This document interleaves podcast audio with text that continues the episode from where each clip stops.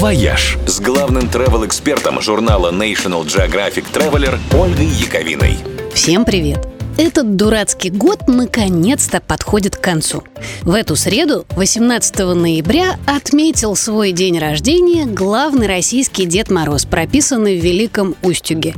И именно с этой даты теперь принято начинать обратный отсчет времени, оставшегося до Нового года – и хотя праздничные гуляния сейчас почти везде отменены, сами знаете из-за чего, лично я готова вычеркивать дни в календаре, оставшиеся до 31 декабря.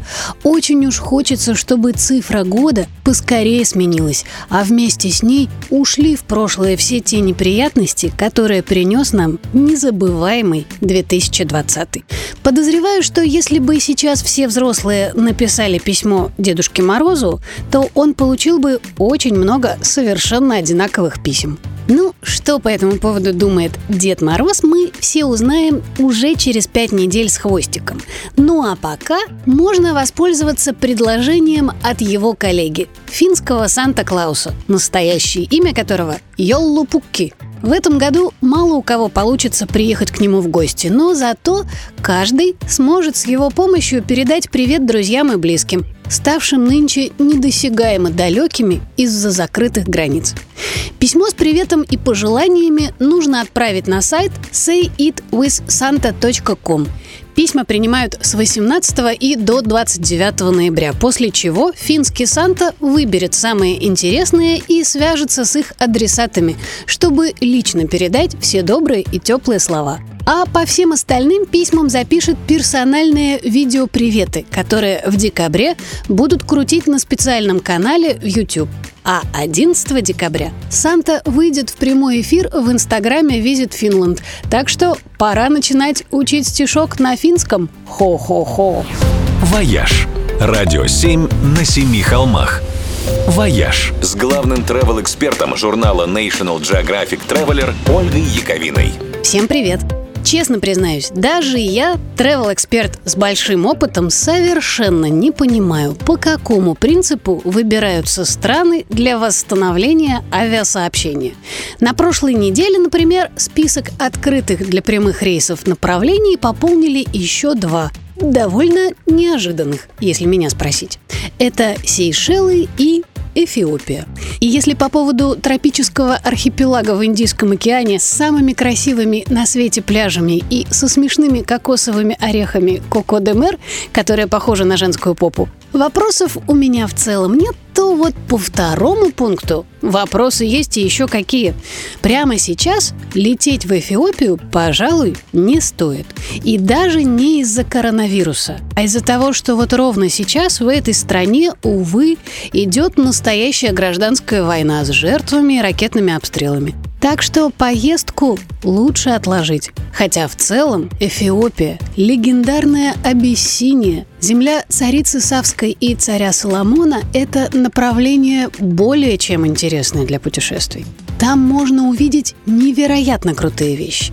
Это потрясающе колоритные местные первобытные племена – это древняя православная церковь, которая возрастом только чуть-чуть моложе самого православия. Это водопады Голубого Нила и неземные пейзажи Великой Рифтовой долины. А еще это вулканические пустыни с зелеными и фиолетовыми химическими озерами и потоками лавы, подобных которым не найти больше ни в одной точке планеты. А еще это прародина нашего с вами Александра Сергеевича, памятник которому стоит в самом центре Адис-Абебы. И там можно под небом Африки моей вздыхать о сумрачной России, как мечтал сам Пушкин. Вздохнем и мы, надеюсь, но чуть попозже. А пока об этом лучше просто помечтать. «Вояж» – радио 7 на семи холмах – «Вояж» с главным travel-экспертом журнала National Geographic Traveler Ольгой Яковиной. Всем привет! Если бы мы с вами могли в следующую среду переместиться во Францию, то тут же оказались бы в окружении множества девушек в самых странных и невообразимых головных уборах. Это не карнавал, не флешмоб, не коллективное сумасшествие, а старинная французская традиция. Дело в том, что 25 ноября – это День Святой Екатерины, покровительницы влюбленных и девиц на выданье. Помните, в старом советском фильме про трех мушкетеров юная француженка молила «Святая Катерина, пошли мне дворянина». Так вот, считается, что святая Катерина может помочь оперативно решить вопрос с поиском второй половинки. Поэтому в день этой святой незамужние барышни, во Франции их так и называют – Катеринет, по-нашему Катеринки. Так вот, они приносили ей дары. Главным образом всякие девичьи штучки, шляпки, ленты, цветочки. И вот когда они несли все это в церковь, по дороге надевали шляпки, украшали себя цветами и всячески улыбались симпатичным юношам. А вдруг святая Катерина поможет и прямо сейчас случится любовь с первого взгляда. Так вот и выросла традиция устраивать в День Святой Катерины шляпное шествие. Теперь это уже настоящее дефиле в стиле безумного шляпника.